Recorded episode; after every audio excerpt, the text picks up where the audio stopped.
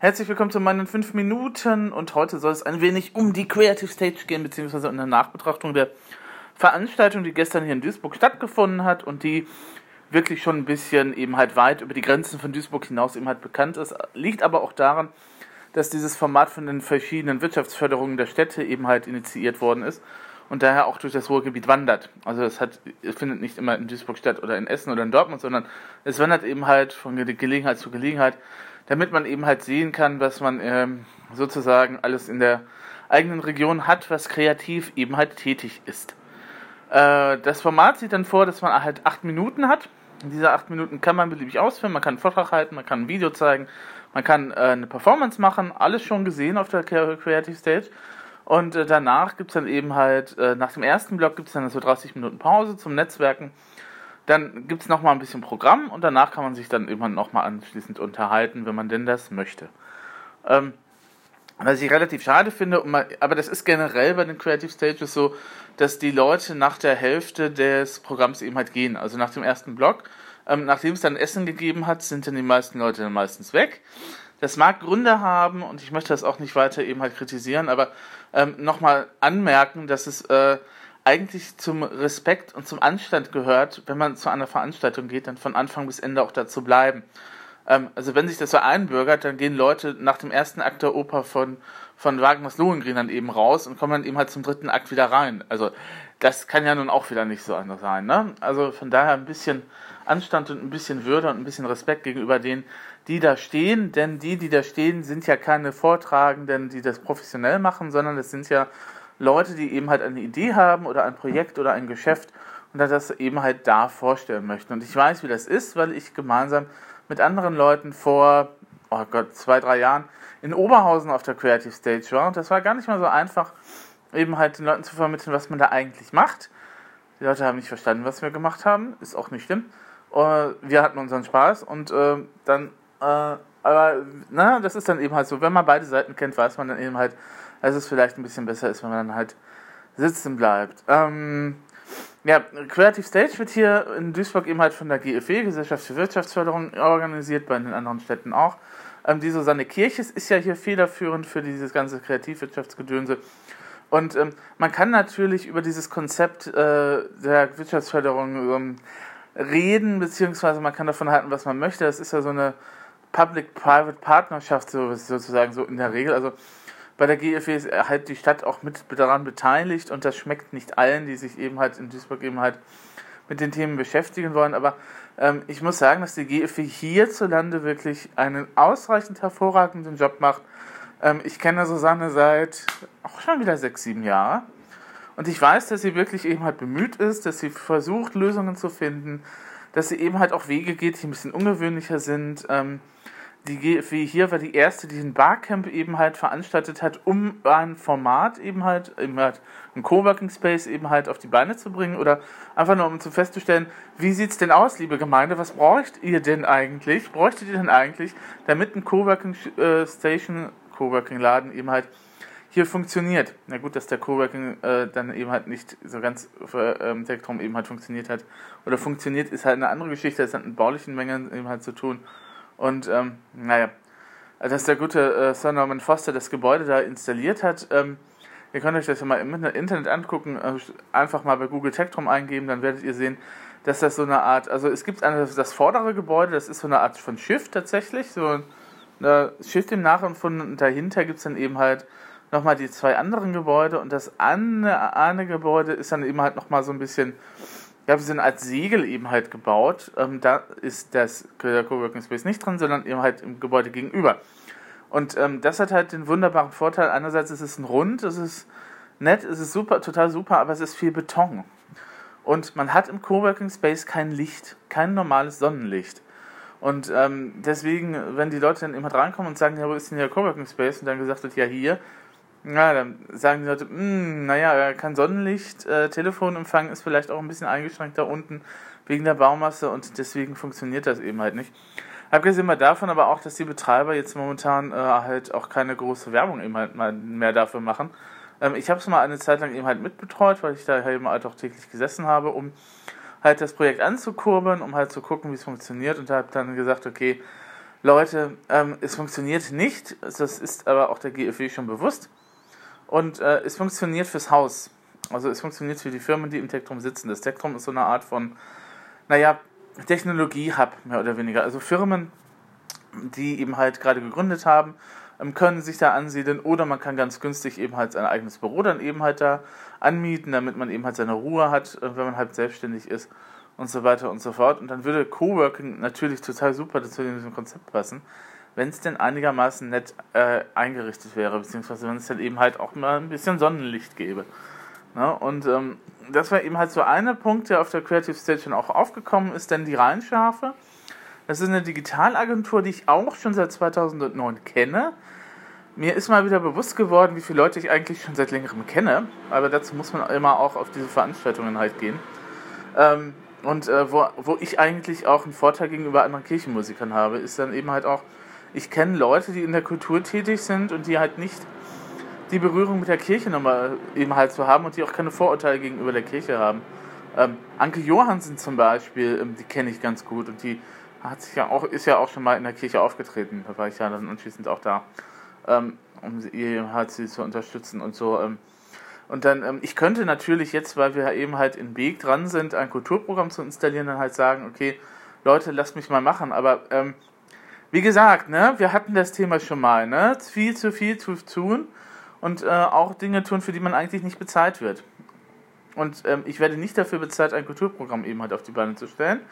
Ähm, was ich aber gemacht habe, ist einfach nur zu sagen, wir haben eine Kirche, wir haben einen Veranstaltungsort, guckt ihn euch an, wenn es euch stimmt und wenn es passt, meldet euch bei den Pfarrern und macht dann die Modalitäten mit denen aus. Ja?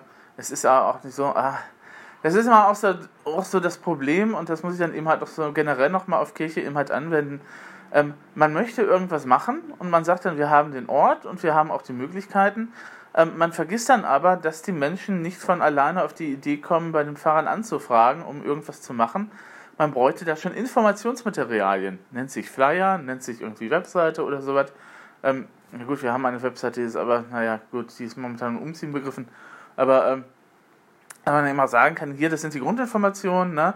das ist die Kirche, so sieht sie aus.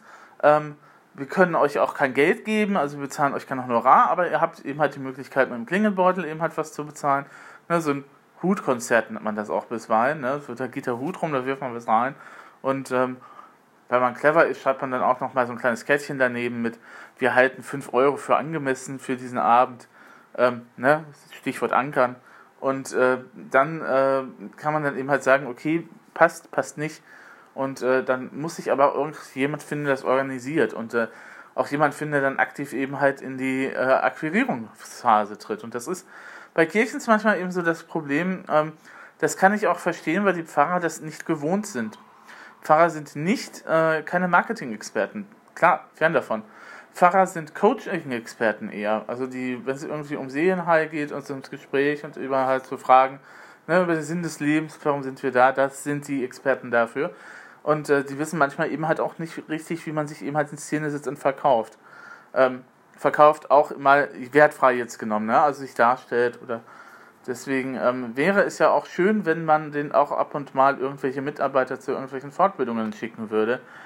Ich gehe freiwillig dazu hin, weil diese Veranstaltungen meistens nichts kosten und äh, der Gemeinde zugutekommen, aber eben auch mir zugutekommen. Nur ähm, wie gesagt, ich bin nicht dafür da, um irgendwelche, um ein Kulturprogramm auf die Beine zu stellen. Ich bin kein Kulturmanager.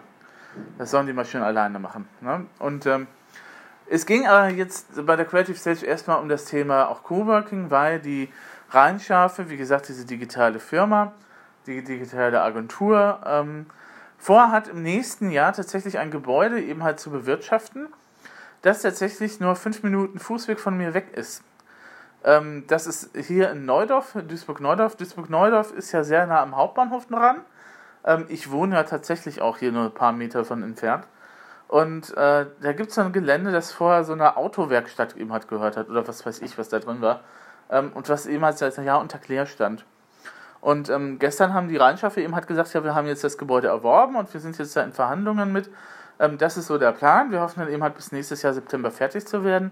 Und ähm, das ist einerseits eine Erweiterung für uns, weil unser Büroplatz ne, ist eben halt begrenzt und eng geworden. Wir sind gewachsen, wir brauchen eben halt Platz für neue Mitarbeiter.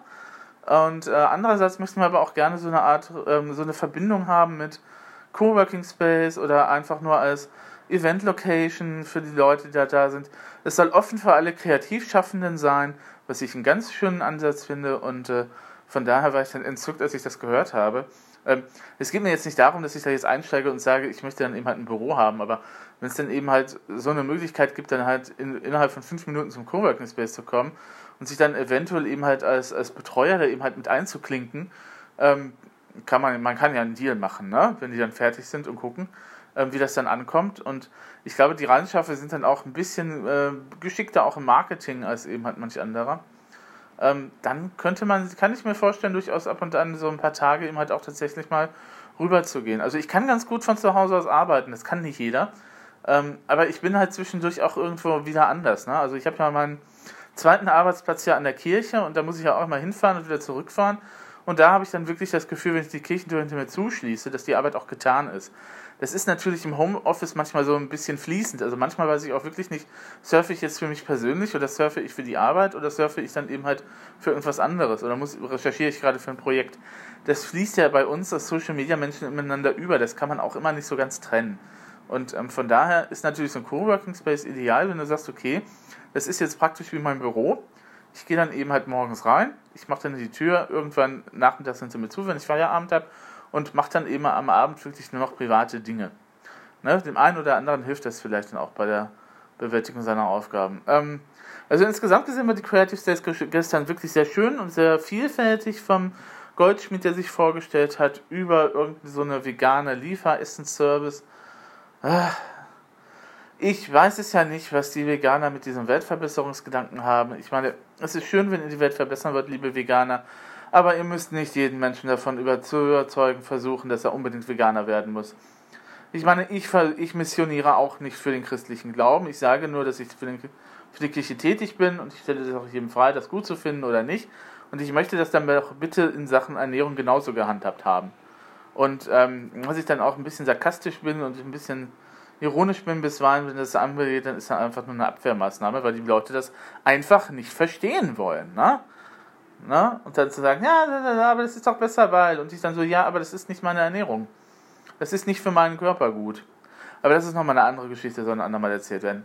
Ähm, genau, und dann hatten wir noch, ähm, was mich dann nochmal einigermaßen äh, beeindruckt hat, also wir hatten eine Innenarchitektin, die sich vorgestellt hat, dann hatten wir jemanden, der sowas ähnliches macht wie ich, aber eben halt in Wesel, äh, der macht Podcast, das eierlegende Wollmilchsau halt. Ähm, dann hatten wir diese komische Veganerin, die gleichzeitig auch noch singt, tanzt und was weiß ich nicht alles macht. Ähm, äh, berufliche Polygamie stand auf der Folie und ich so, ah ja, na das kann was werden. Ähm, oh, dann hatten wir, genau, das, das war schön. Ähm, es gibt jemanden in Duisburg, der die äh, UN-Charta eben hat, der Menschenrechte eben halt vertont für Chöre.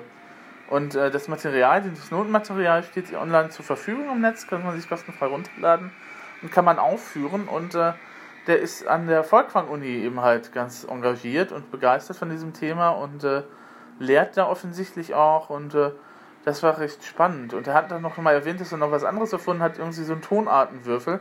Da muss ich mich noch mal ein bisschen genauer in Verbindung setzen, weil ich das für meinen Chor vielleicht so als Gimmick oder als Gamification-Element noch mal nutzen möchte.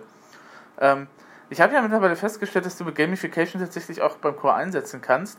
Ähm, aber wenn es zum Beispiel darum geht, eine Absprache eben halt Regeln zu machen oder so, ne, dann ist das wirklich total super. Wenn du sagst, äh, ne, wir müssen beim Sanctus darauf achten, dass das S richtig ausgesprochen wird, dann äh, machst du eben halt so einen Einsinge-Kanon, wo eben halt sehr viele S vorkommen und dann eben halt nochmal deutlich machen, wie das eben halt funktioniert und so weiter. Ne? Also Gamification funktioniert auch beim Singen natürlich. Und äh, dieser klang schon ganz, ganz spannend, ähm, aber er hat eben halt über die andere Sache eben halt äh, referiert und auch das fand ich sehr, sehr, sehr spannend, dass die ähm, Menschenrechtscharta, ähm, die, die Deklaration der Menschenrechte eben, das ist einem auch, glaube ich, nicht so ganz im Gedächtnis. Also ähm, war mir auch irgendwie, ja, man weiß, dass es sie gibt, aber man weiß nicht, was da drin steht.